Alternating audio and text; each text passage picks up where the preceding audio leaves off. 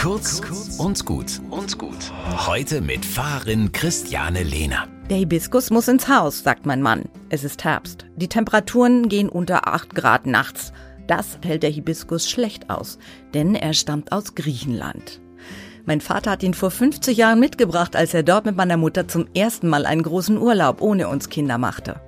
Ein kleiner Steckling, irgendwo abgeschnitten, wurde heimisch im Blumentopf, weil mein Vater ihn liebevoll gepflegt hat.